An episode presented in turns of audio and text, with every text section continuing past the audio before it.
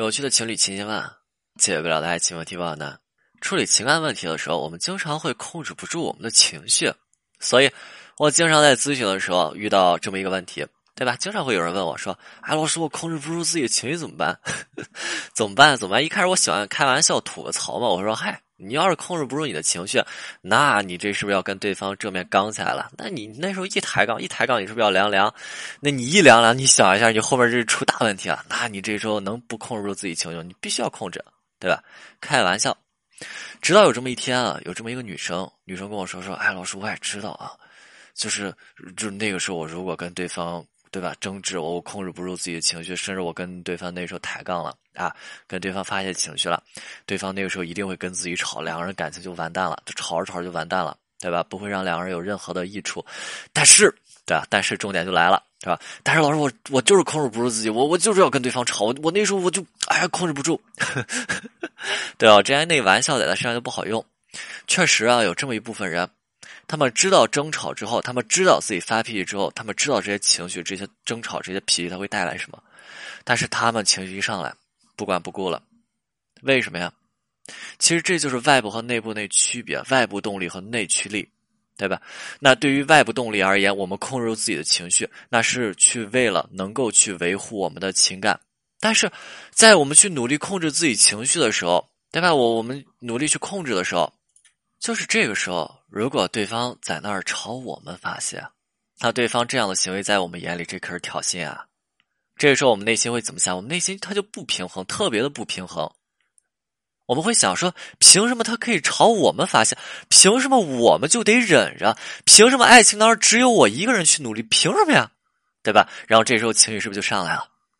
所以啊，当时我是这么跟女生说的：“我说，当你真正要发脾气的时候，你想着我说的话，我说你给自己五秒钟的时间，你做一下深呼吸。你从今天开始，你就开始养成这习惯，对吧？开始规定自己的习惯，自己一生气你就开始做深呼吸。真的就是这样子。就有的人，他只能通过外部行为、外部行为的规范化，才能去慢慢培养他的思维和意识。这就是心理学当中描述的人与人之间的区别。”有的人意识指导行为，而有的人呢，慢慢习惯了这样的行为，而这样的行为才能够去塑造他们内心、他们脑海当中那些意识。所以当时我跟女生说：“我说你先给自己五秒钟的时间，对吧？未来你一要发泄情绪，你这情绪一要控制不住了，你先做深呼吸，五秒钟时间做一下深呼吸，然后呢，然后也不要去说话，抬头看天，你就抬起头来看一下天，就做这么一个行为。你看一下那天空，蓝天白云，对吧？蓝天白云，然后想一下。”你就去想一下，然后之后你就立即去想，自己是否要去成为一个更好的自己，对吧？去想一下自己想成为一个什么样子的人，我们想要去做什么样子的事情，想要让自己的这份情感因为自己，对吧？因为自己的行为而出现什么样子的不同，还是你就想着说一直吵下去，一直吵下去，因为这件事情两个人最后分开？去想一下这些内容，考虑一下这些内容。这些控制不住自己情绪和脾气的人，其实他们。本身他们内心是向往美好的，他们一定是向往美好的，而且他们内在有很多的这种能量和力量，但是他们不知道该怎么办，不会去处理，所以啊，他们每次的争吵，他们每次的情绪发泄，他们每次控制不住自己，不如说你不如看成他们那种内心那种无力感，他们内心特别那种无力感特别的强，他们不知道该怎么办呀，他们这个时候他们他们他们内心没有别的想法，他们就是我除了争吵我还能做什么呢？我除了发泄情绪，我除了去喊，我还能做什么呢？所以他这样的行为代表是他们内心深处那种浓浓的无力感。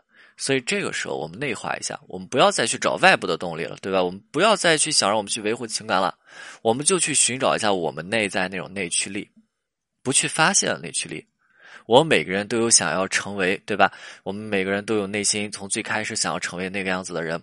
哦，我们都想要成为那种说能够有能力去维护爱情，能够说亲手呵护好我们的爱情，能够带领我们的情感对象不断前进的那种人，对吧？这就是我们内驱力。我们想要成为一个什么样子的人，对不对？当然，我们也不是说天生就能够处理好这些情感问题，这些事情也不是一蹴而就的。所以，我们这第一步，控制好自己的情绪。我从今天开始，我不发脾气了。我先深呼吸五秒钟，然后看一下天，想一下。我要成为一个什么样子的人？这份感情，我想要让他因为我有什么不同？因为我和之前的不同，导致了他和之前这份感情和之前有什么不同？对不对？控制好自己的情绪，成为自己内心最终渴望成为的那个人。OK，今天内容就到这里，我们清酒，我们下次再见。